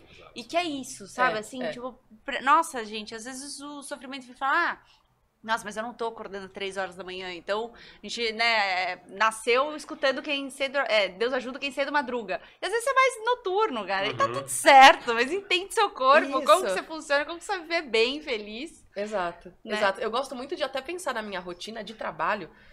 Eu entendo que na parte da manhã, eu tô ali, mas eu gosto de falar. Eu falo, não sei o quê. A parte da tarde, depois do almoço, quando eu quero fazer qualquer exercício mais denso, qualquer coisa mais densa de estratégia, normalmente é o meu momento. E cada um tem um, um, seus picos ou não. E isso foi também o Pedro que me falou muito quando eu era mais nova, e eu entendi que era muito diferente. Então eu gosto de separar, por exemplo, minhas manhãs para reunião e faz isso, faz aquilo, porque eu tô extremamente sociável. E eu não sou muito sociável sempre, eu sou extremamente tímida. Então à tarde, a minha bateria social ela já tá eu sou introvertida, né? Eu não sou tímida, mas eu sou muito introvertida. Minha bateria social ela já tá dando uma riada. Então, se eu, se eu colocar uma planilha para fazer estratégia, eu brilho. É o meu momento de uhum. brilhar. Eu entendendo isso, eu consigo ser muito mais produtiva e respeitar muito mais meus limites e meu corpo. Então, acho que isso é extremamente eu sou, importante. Eu sou ao contrário, sabia? eu sou super, eu sou mais introspectiva na parte da manhã eu, sou, eu, eu acordo super bem humorada, assim. Meu namorado vai ficar com um pouco de raiva, assim, sabe? Só que elas hoje, o dia, tipo, sabe assim, eu tô, ele fala assim, tira esse sorriso da cara. tira esse sorriso da cara, não tem necessidade. Mas mais introspectiva, assim, sabe? Então, é, que nem, se eu tô no café da manhã, às vezes tem muita informação, assim, sabe? Muita gente falando ao mesmo tempo, muita gente Tipo, sabe aquele dia que vai vai vai fazer em casa e precisa resolver não sei o que, minha mãe aparece lá e que não sei o que, aí fica todo mundo assim, falando ao mesmo tempo, Ju, Ju, Ju, Ju, Ju, de manhã, Dá um isso overload é uma coisa de estímulo, que né, eu vi falando. É. Mas o mas tipo, eu acho que é, até pra, sabe, cara, eu acho que coisa que você deveria, né? São poucas, assim. É, eu acho, primeiro, trabalhar autoconhecimento para você entender exatamente isso, como que você funciona melhor, como que você vai conseguir curtir mais a jornada, sabe? Assim, uhum. vai ser uhum. menos dolorosa ou mais prazerosa. Uh, e outra coisa que eu acho que você deveria é você descobrir o que, que realmente é importante para você, o que, que você. E, e, o que não, sabe assim, o que, que você to, é, toleraria mesmo abrir mão, né, por um tempo assim, o que não. Porque e por que, que eu falo isso? Assim, parece que é uma coisa muito sutil, gente. A quantidade de gente que eu vejo fala assim: ah, não, eu tô me matando, eu tô afundada aqui, porque, porque eu quero me aposentar com 45 anos e eu quero viver a vida bem daqui pra frente. Uhum. Não tem problema, tá tudo certo. Mas saiba que com 45, às vezes seus avós já não vão mais estar aqui, Tipo, seus sobrinhos já vão estar tá grandes, seu isso, aquilo. E assim, para alguns isso é um sofrimento, para outros não, e tá tudo certo. Mas assim, contanto que, que, você, você a consciência. É. é. muito importante você ter a consciência, só pra você não chegar lá atrás e, e ficar sofrendo, sabe, cheio de culpa e tal. Até porque é, é, várias coisas que pra gente é realmente ali super importante é, então, muito atreladas às pessoas que a gente ama, geralmente essas pessoas vão ser as que mais vão tolerar. Exatamente. Você não ir num aniversário, você uhum. não tá próximo, falar, ah, não, tá tudo bem, eu te amo, vai lá e tá aqui. Então é muito importante você entender o que, que você topa abrir mão, é, assim. É, e, e tem momentos momentos de carreira. Eu lembro que, assim, eu trabalhei na Fundação Estudar durante dois anos e meio. Nesse período, eu trabalhei muito. Quase todo final de semana eu estava trabalhando, assim. Só que depois que passou esse período, eu estava saindo da faculdade, começando minha vida profissional. Eu perdi aniversário de meu melhor amigo, perdi, perdi, deixei de comemorar aniversário meu. Ah, depois, mês que vem eu comemoro. Assim, foi muito importante minha formação profissional. Eu tive que me, me dedicar muito naquele período lá, mas eu não sei se hoje, depois que passou tudo isso que eu, que eu, que eu já vivi, que tive de experiência profissional, se eu viver, faria isso tudo agora, assim, porque foi, foi, é o que você falou, Ju, foi muito perdi muita coisa nesse processo todo, mas valeu super a pena. Eu sou muito grato à fundação, foi uma experiência incrível lá, mas é muito sobre isso, assim. Eu acho que leva muito para uma conversa que é sobre definição de sucesso. É, que eu sempre gosto de perguntar isso aqui. O que, que é sucesso? Assim? O que, que é sucesso para você, Ju, para você, Carol? É, o que, que vocês levam como sucesso para vocês? Porque é, a gente falou muito aqui sobre autoconhecimento, sobre carreira, sobre rotina. Queria entender como que vocês olham para isso, quando, quando vocês vão olhar e falar, nossa, agora eu cheguei lá, assim. Eu acho, para mim, assim, é, é, é, muito do que eu acabei de falar, assim, que é as pessoas elas conseguirem realizar o máximo de sonhos, sabe, assim, possíveis, que, que elas têm realmente vontade, que for genuíno, assim, sentirem realizadas e que, poxa, é, não tenham perdido tanta coisa, assim, Entendi. que as magoem, sabe? Uhum. Assim, consigam, da minha visão, sobre a minha perspectiva, quem consegue ter um equilíbrio na vida, sabe? Entendi. Entre o profissional, entre o pessoal consiga também, sabe? Estar tá presente com a família, com os filhos, com os avós, com os pais, enfim, consiga curtir a jornada ali, porque isso volta ao ponto, né? Para mim é, é, importante. Então, eu olho pessoas assim e falo, nossa, a pessoa tem sucesso. É quem se realizou profissionalmente, mas conseguiu equilibrar ali até, né, enfim, de certa forma ali a vida profissional com a vida pessoal. pessoal. É, eu, eu ouvi até num outro podcast ali que você tem sonho de ser mãe, que você quer olhar para isso mais para frente, né, Ju? Então, acho que esse lado de que poder conciliar esse, essa questão que teve com a sua, a sua irmã deve ter sido muito é, reflexivo para você esse, esse, período todo ali. Ai, um dia eu quero super ser mãe e quero. Ai, gente, é um, um assim, sucesso lá na frente, minimamente. É, ter avançado um pouco, assim, sabe? Em todas as questões sociais, culturais mesmo, que a gente vive é como sociedade, sabe? Não, não... Espero que os meus filhos ali, eles, né, se um dia, se Deus quiser, enfim, eu tiver, é, pô, consigam aproveitar muito mais e focar no que se assim, sabe? Do é, trabalho, deixar um pouco o mundo, me, mundo melhor do que, você, do que você pegou, assim. Com certeza. Caraca, super ah, interessante. E, e é, é um trabalho de todos nós, né? Eu acho que você... É, acaba impactando muita gente dentro das empresas que você trabalha essa consultoria de inovação, que você melhora a vida de muita gente lá dentro. Não, eu espero que sim. É. eu espero que sim. Mas conta, Carol, o sucesso. Olha, eu vou ter que repetir um pouco. Eu acho que tem muito disso. Não tem como ter, não ter.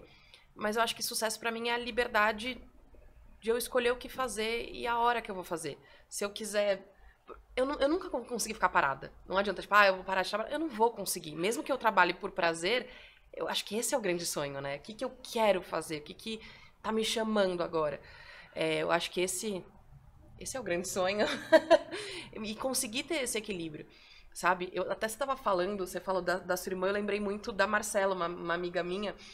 Ela ela parou de trabalhar, ela teve a, os dos dois filhos dela, ela teve o primeiro filho e ela parou de trabalhar. E na época, eu falei: "Nossa, mas amiga, você tá com 20 e poucos anos, você vai parar toda a sua vida profissional para né, pra ficar com o seu filho. Enfim, ela faleceu há uns 4, 5 anos, com 27, ao ter o segundo filho.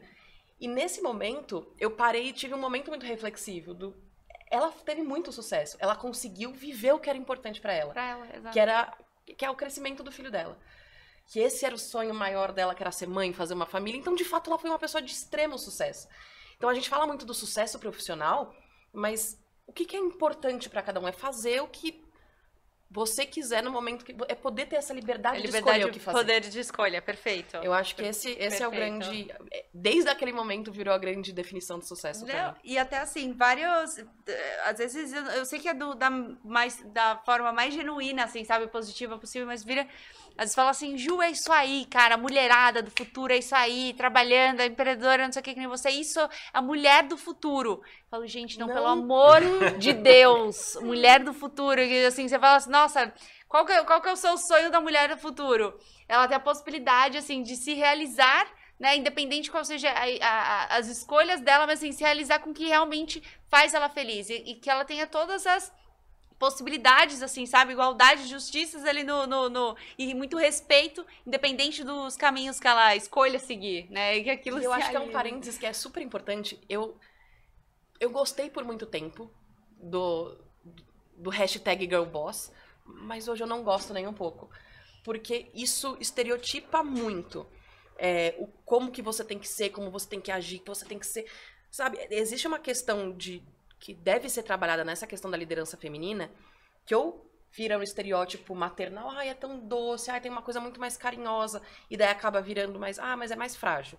Ou então é, é uma girl boss, porque não sei o que, que não sei o que lá. Então, sempre fica muito entre 8 e 80. E, gente, é, são seres humanos, tem um espectro gigantesco, gigantesco. entre um e outro. É, então, de fato, essa questão da liberdade e entender que cada ser humano é diferente, seja mulher, seja homem, seja sei lá, é, não binário, é, é isso. É, não, não tem nenhum. Nada que define ninguém. No Sim. final das contas. Perfeito. E, e só, Ju, última coisa que eu vou falar aqui. De Mas tá pra... Não, muito, tá muito, muito, tá muito. Mas assim, eu acredito tanto nisso. O propósito da WG é tornar as empresas e os profissionais mais competitivos a partir da criação das suas melhores versões. Tipo, a partir da sua melhor uhum. versão. Não existe, ah, você tem que ser isso, você tem que ser aquilo. Você... Não. É de acordo com. O, você é o que você é. Mas agora vamos te puxar para. Se você fosse criar a sua melhor versão, sabe? Puxando para evoluir, para pensar. Mas é muito respeitando a sua essência, a sua, a sua história, os seus Exato. valores, o que você acredita, o que você tem como, como ideal e principalmente o que te faz realizada, né? Porque, gente, se tem que ser alguma coisa, eu já, eu já começo a perder a paciência. e eu acho que, assim, isso é um desafio. É. É, eu falo, tô falando, ah, não, porque a gente, né, ah, não gosto nem de um nem de outro, mas eu me cobro pra ser ou um ou outro muitas vezes. Então, de novo, somos seres imperfeitos que, sabe, quem nunca, ah, não, porque eu posso não sei o quê. Quem nunca chorou no banheiro do trabalho, gente, pelo amor de Deus? Sabe? Isso também tem que ser falado. E só falando esse tipo de. Eu amo a Brené Brown, ela é. Amo, amo. ela de paixão. E ela fala muito dessa questão da vulnerabilidade. É só de fato quando a gente começar a falar sobre isso, a gente vai começar a impactar a cultura e vai começar a impactar a inovação. Uma coisa está 100% atrelada com a outra. Não dá para falar de inovação sem falar de cultura, não dá para falar de cultura sem falar de autoconhecimento e, e do ser, é, do, né, do que cada um pode ser ou se entende ser, é, e como cada um se sente bem no é. final das contas, tá tudo muito interligado. Acho que começa com um trabalho interno e isso vai impactando e vai gerando a melhor versão sua para gerar a melhor, a melhor versão da empresa, para gerar a melhor versão do mundo. Eu acho que tá muito por aí. Eu, eu acredito demais, assim. Eu acho que cada um dá o que.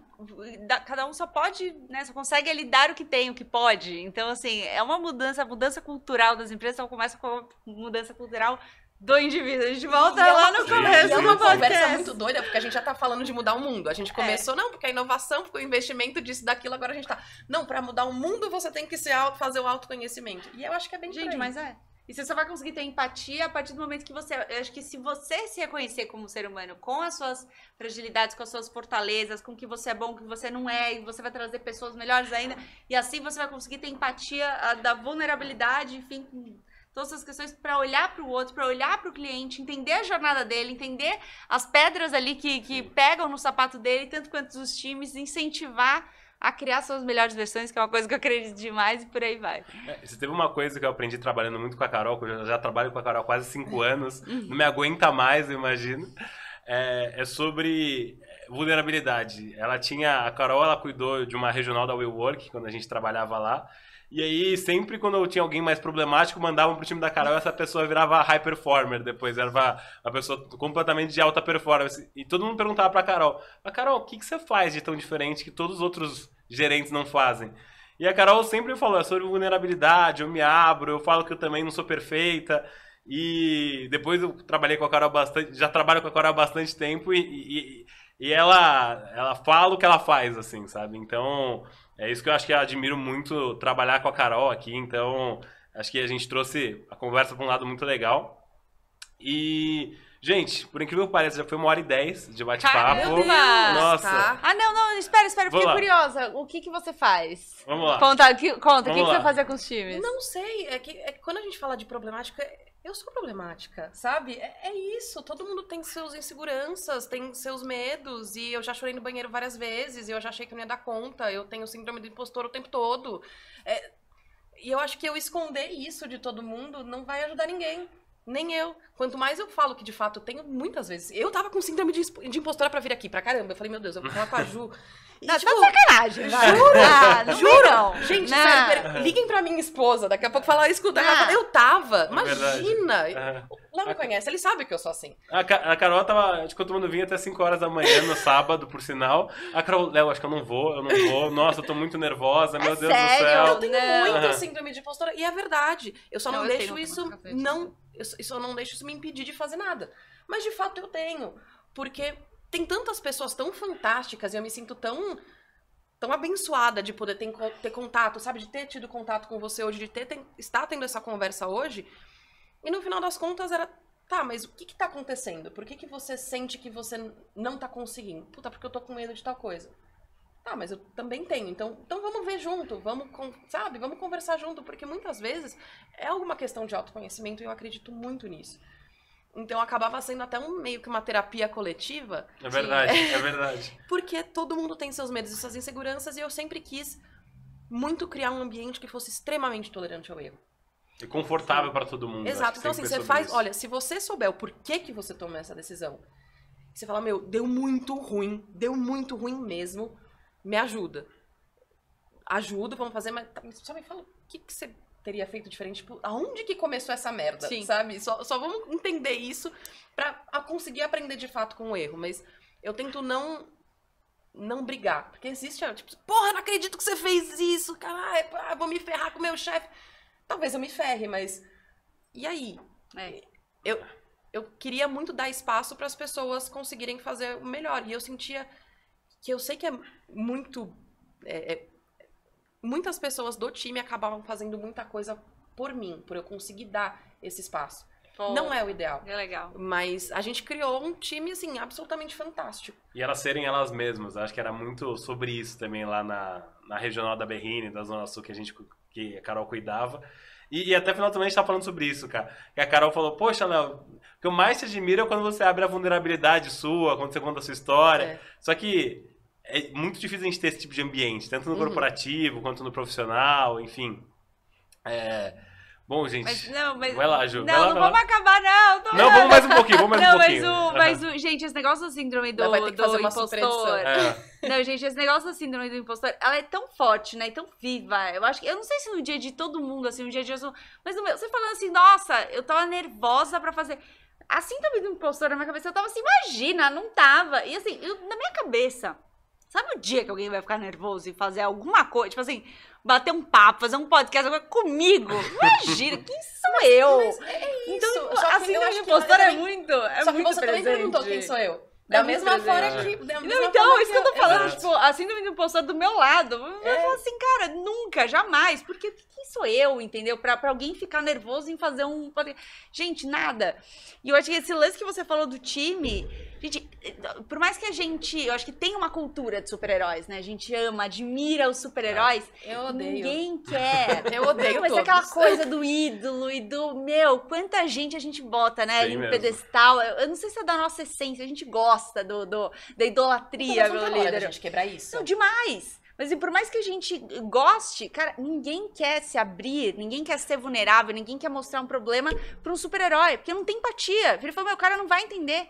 E, e, eu acho que esse lance, o que você conseguiu fazer com o time, é de fato com que eles não se sentissem inadequados. Pelo contrário, se sentissem super adequados com as suas fortalezas, fraquezas, dependente do que seja, assim, e vamos atropelar e viver da melhor forma com aquilo, entendendo o que é melhor de cada ali, sabe? Então é. é... Gente, super-heróis, acho que é a pior. Ah, mas isso é referência na na, no time, você tem que. Mas você não sente essa pressão. Ah, eu ah. falo, eu tô falando aqui, ah, porque vulnerabilidade é maravilhosa, não sei o quê.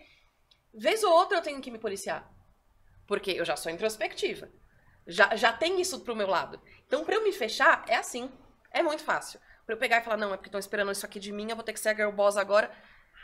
E eu perco, honestamente, eu também perco a parte que eu acho mais bonita em mim é a parte que me faz mais produtiva em muitas coisas. Porque, ah, não, porque precisa, porque deveria, porque isso, porque aquilo. Então, existe a necessidade da gente se policiar. Então, eu tô falando isso, mas eu tenho um teto muito de vidro. Eu tenho que tomar cuidado constante. Eu não sou perfeita nisso também. Mas acho que é um negócio que a gente vai se policiando, sabe, ao longo do, do, do tempo, assim, porque, que nem pra mim, diversão é um negócio que é muito importante. Então, eu falava, eu me diverti de alguma forma. Eu lembro um dia eu tava super tensa com a Gabi, que é uma menina lá do time. Porque a gente estava chegando numa reunião ali de um cliente que a gente queria muito, assim, uhum. muito. Porque, enfim, é uma empresa muito incrível. A gente não, não pode abrir, né, por todos os NDAs possíveis imaginários, assim. A gente queria muito. Eu lembro que a gente estava super tensa e pensando em cada vírgula que a gente ia falar. Uhum. E aí, antes ali do café, eu virei para ela e falei assim, Gabi, gente tá viajando, cara. Desculpa, mas foda-se. É um negócio assim, vamos se divertir. Se for pra ser, vai ser. Se não for, não vai. Mas é um, a gente precisa voltar e se policiar, sabe? Assim, a todo tempo. Senão, a síndrome do impostor, esse negócio do Domina, tem que, tem que. É, não, a expectativa dele. É, se a expectativa dele tiver maior do que você pode entregar, cara, não é pra ser seu cliente. Tem um, sabe, um monte tem muito mais perfil e tá tudo certo, sabe? E Não sei. É mais É que simples do todo- que a gente É imagina. que todo mundo tem um pouco de síndrome do impostor. Eu tava, se pegar o começo do episódio aqui, eu tava suando que nem tampa de marmita aqui, tenso aqui pra apresentar o podcast e tudo, porque a gente fala, pô, tô aqui com duas pessoas que eu admiro profissionalmente. Você fica tenso ali de, de apresentar, de contar a história, tudo. Tanto que eu acabei quase não apresentando ninguém nesse podcast, então fiquei super nervoso. Mas, cara, é, é, síndrome do impostor, e, e é curioso, até é, o, tema do episódio ser sobre empreendedorismo feminino, porque tem pesquisa que diz que mulher tem muito mais síndrome de impostor que homem, porque é, homem é é muito mais treinado para não ter essa síndrome de impostor. E às vezes, se tem uma vaga lá que a mulher não atende um, um dos requisitos, a mulher não aplica para a vaga. E se o homem às vezes não tem três dos requisitos, ele vai e aplica para aquela vaga, achando que ele está preparado para aquela vaga. Então, é muito importante a gente discutir e ter esses exemplos aqui para as mulheres que estão assistindo a gente dentro de casa hoje, para saber que faz parte, que todo mundo tem. A Ju tem, a Carol tem, todo mundo, todas as mulheres têm, eu Não, e tenho. eu quero Mas é exemplos. questionável, E eu- hein? e eu É questionável, é Mas eu quero questionável. nos comentários, porque eu quero usar todos eles pra mim. Exato. Porque nem, nem sempre eu sou um exemplo pra mim mesma. Não, gente, pelo amor de Deus. Não, é. não, eu acho que se eu escutasse metade dos conselhos que eu dou, eu já, já tava ali muito mais à frente. Mas não, é, é questionável sim, sabe? Assim, é, é pelas mulheres que estão escutando, tipo, pela forma. É porque a gente foi criada, pelos, pelas recompensas, pelo que, sabe, assim, é, é das menores coisas, enfim. É, a gente tende, às vezes, né, a, a se arriscar menos, mas eu acho que os homens, eles têm outras inseguranças em outros formatos que também, cara, não, não pode deixar, de- sabe assim, tem que, tem que manter ali uma, uma, uma- eu não sei, cara, é todo envolvido ali na insegurança que, que a mulher, isso eu acho que já passou há muito tempo. Assim. Ela já fala, Ah, já já, passou. não tem vergonha Tem- de falar. Exato, ali. exato. Eu acho Por que um são mundo que a gente fale nossas assim. inseguranças todo mundo. Eu acho que é isso. Nossa, né? gente, exato, pelo amor de Deus. É nossas seguranças. Que é isso. Quer, quer, não quer, não quer. né? E Tá tchau, tudo vambora, vamos pro próximo cliente, vamos pra próxima empresa e acabou. Exato. Nossa, gente, eu tava precisando dessa, dessa conversa antes de começar. Tá, tô de férias, volto amanhã. Ai, que Ah, mas a gente tinha voltado hoje. Não, Ah, volto amanhã. Ah, Tava tá. precisando desse papo. É. Eu vou, vou chegar on fire amanhã. É. Já começar com team building amanhã lá na Não, empresa. completamente. na- Aí, galera, quem que teve, quem que teve crise ultimamente? Eu! Ai, meu Deus. Ai, nossa, e não, e o tempo tá estourando. Eu queria tanto saber da, da cultura, gente, do WeWork, como que era. A gente acabou de assistir o seriado do WeCrash. Eu, eu, assim, eu fiquei alucinada, assim, sabe? Por Aham. eles, eu sei que tem todos os pontos, né, negativos e positivos, enfim, né, que a gente adora colocar ali em caixinhas. Mas disso, do sonhador e de mobilizar as pessoas, eu queria... Ah, vamos, tutar vamos falar sobre isso então. Depois o Paulo vai brigar comigo, mas depois eu acerto com Ah, ele mas ali. conta, conta, conta, conta. Como É. que era no dia a A dia? Carol entrou até um pouco antes que eu. A Carol, você foi a funcionária número 40, 50 30 no Brasil? poucos, eu acho. 40 e poucos no 30. Brasil. 30 e poucos. Foi 30 e poucos no Brasil. Acho que eu fui número 60, 70, alguma coisa assim. Carol, começa, eu vou complementando um pouco da, do que você viveu lá. De WeWork. Do- Foi três anos e meio que você ficou lá, né? Dois, dois anos e pouco. Três anos e três, pouco. É, É. eu acho que sim. Mas eu acho que tem. Tem as dores e as delícias de WeWork. Eu aprendi muito na WeWork e o time era muito bom. Era muito bom. É, eu tenho lembranças maravilhosas, assim, de, de me reunir com o pessoal de lá e ficar emocionada sempre. Então, é, tenho pessoas incríveis, mas eu acho que eles conseguiram construir um sonho, um, um clube dos WeWorkers, que eu acho que a gente, isso é importante de aprender até a página 0.5. Porque ele consegui, o pessoal conseguiu engajar todo mundo muito fácil. Eles vendiam É. muito bem o sonho, então todo mundo dava 2 mil por cento. É, isso era fantástico. É, Isso- E falando um pouco do documentário, assisti inteiro o Crash do, da série, cara, é, é muito louco ver o quanto é real. É lógico, tem um- uma parte de, de- que eles puxam pra ficar um pouco mais novelístico ali o negócio, mas muito das partes a gente se questionava, cara, não é possível que é verdade a história da Rebeca, que existiu o boato que a Rebeca, que é a esposa do Adam, é, que ela demitia as pessoas porque ela não gostava da vibe delas. Isso chegava às vezes pra gente, meu, não é possível que ela demitia as pessoas por causa disso. E mostra exatamente isso no documentário, que isso é verdade.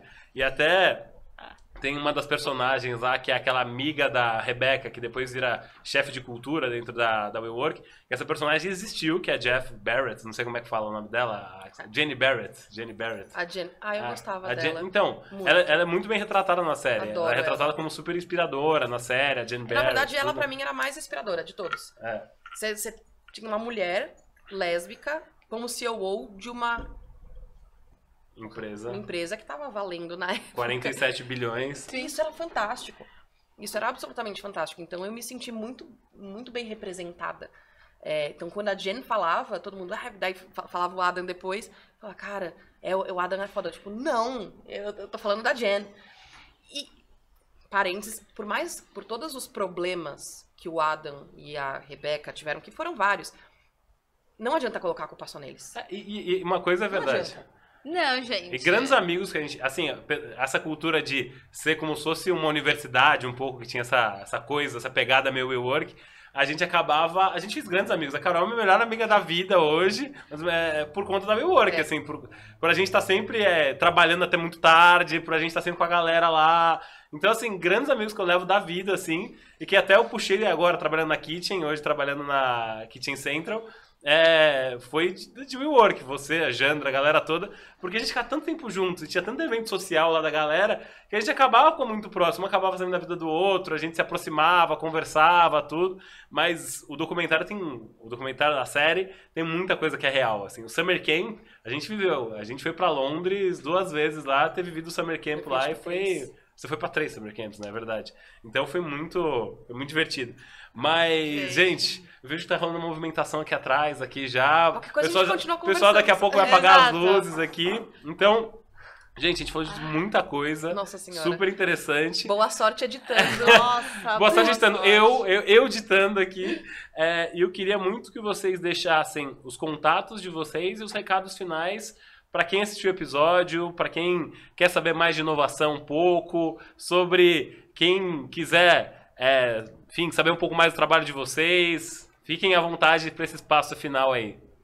Bom, acho que vale a pena colocar meu LinkedIn, só que o problema é que meu nome é muito difícil de acertar, né? É verdade. Então, acho que imagino que vai estar tá no. Ah, que o Paulo ali. consegue. Bom, depois é, a gente faz edição. Eu imagino aqui. que vai ter um negocinho um lá, uma tagzinha, uhum. ou então pelo menos o nome. É Caroline Piguin. Então, é de... pinguim sem, eh, sem o N. Sem o N do meio. É, é, é isso, mais exato. fácil. É um jeito muito mais fácil de é, explicar, você mudou minha vida assim, agora. Exatamente. então, é gente, é eu tinha lido pinguim. O DDA mundo. pegou ele. Eu estou ali pinguim. Eu li pinguim. Porque, gente, é muito próximo. Você tirou uma letra. É muito fácil pular é uma muito. letra ali e ler pinguim. Mas é piguim. É, e é só me procurar no LinkedIn e eu agradeço muito o espaço, agradeço muito todo mundo que está assistindo. É, quero muito saber a história de todo mundo. Então, isso tudo que a gente conversou de, de autoconhecimento, de inovação, eu quero muito saber o que cada um faz, porque no final das contas a gente só está desse lado da câmera, mas eu quero muito conversar com vocês também e, e, saber as opiniões de vocês e o que vocês fazem no dia a dia, se vocês têm síndrome do impostor ou não e o que vocês fazem, preciso de dicas, hashtag ajuda Carol. Hashtag ajuda todo mundo, né? Isso. tipo, vamos trocar, gente, vamos ser mais humano, e é isso. É, então é isso, eu quero, gostaria muito de me conectar com todo mundo que quiser. É, e obrigada pelo espaço, Léo. Obrigada, adorei te conhecer. Ai, eu acho que a gente tem uma vibe muito super, parecida. Super. Vou continuar em contato contigo Por também. Por favor. Obrigada na, pelo espaço. Na próxima a gente marca com uma cerveja, né? Com certeza, a próxima. Acho com... justo a gente marcar com, com cerveja. Com cerveja. Acho que a gente tem que marcar no bar a próxima aqui, gravar, que o papo vai ser muita coisa boa desse papo, com certeza. Carol, pra quem é time do jogo de luz aqui, olhando pra câmera, eu fiquei orgulhoso. Ai, obrigada. Pô, mano, eu fiquei bem, também, eu fiquei bom. também. Gente, ti... Você não me engana, né? eu sou introspectiva, é que eu tenho, eu tenho um nível X de bateria social. Acabou.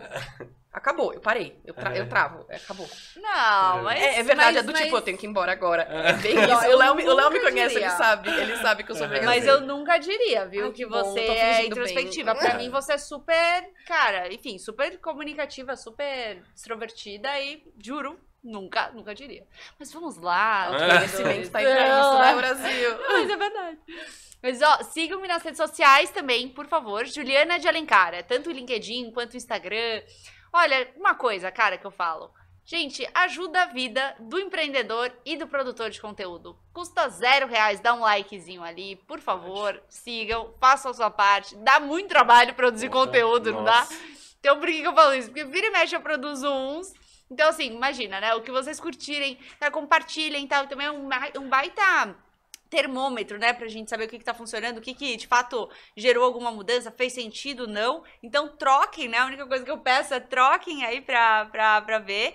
E é uma das formas também, né, da gente conseguir se comunicar com todo mundo, se tá legal, se não, comentem. Eu adoro, cara, pega ali o racional, critiquem, que eu gosto de entender o, o racional por trás. Eu acho que ainda tô meio traumatizada com a pandemia, sabe, assim, do distanciamento, de não conseguir de fato ter essa troca. Então, né, então por isso que eu peço para as pessoas, comentem. Pode ser no inbox, ninguém vai ver, não tem nada, não, mas, mas troque, assim, se comuniquem porque isso é super importante, tanto para a parte ali de conteúdo, né, da criação, tanto quanto para validação de produtos, para trocas, para validação de teorias, que, que a gente mais faz, eu acho, né, criar teorias, hipóteses aí para o avanço dentro das empresas, dentro ali de um, de um, de um projeto, então é super importante. E brigadão de novo pelo convite. Imagina, foi um prazer. Foi um prazer, uhum. prazer trocar, prazer aí é, tá, E tá você tem vocês. as dicas da Ju que são ótimas também. Hoje eu tava lendo as dicas da Ju que você postou no LinkedIn no seu Instagram. É dica da Ju que chama? É o update. Update, update da, Ju. da Ju. Eu não consegui arrumar um é. nome é. mais cafona. É. Mas é ótimo. Hoje já deu várias dicas aí, falando sobre o, o Twitter, o Elon Musk, as polêmicas lá. Então, adorei as dicas da Ju. É Sigam eu faço um lá. resuminho, sabe, do que, tipo, tá rolando assim. Porque eu também me perco com todo... Aí, às vezes, eu me organizo, eu falo assim, quer saber? Vamos compartilhar postar, com as é. pessoas. Nossa, é ótimo, é ótimo. Eu dei uma lidinha lá hoje. Foi, foi muito bacana. Ah, Gente, como a Ju falou por favor, curtam, compartilhem, ajuda muito. É, eu que estou produzindo conteúdo aqui, que estou fazendo podcast. Então se inscrevam no canal também. Cara, foi uma delícia esse bate-papo. Se vocês quiserem a parte 2, comentem aí. A parte 2 a gente marca uma segunda aqui com elas. Com Obrigado cerveja. mais uma vez. Mais uma vez, Carol e Ju. Tá acabando o cast, episódio número 5. Quarta-feira tem um novo podcast. Quarta-feira vai ter um podcast novo. Essa semana vão ser dois. Então, como a gente tem recebido muito feedback positivo aí, me empolguei essa semana. Vou gravar hoje, quarta-feira. Então, pessoal, obrigado e até quarta. Valeu! Valeu! Valeu.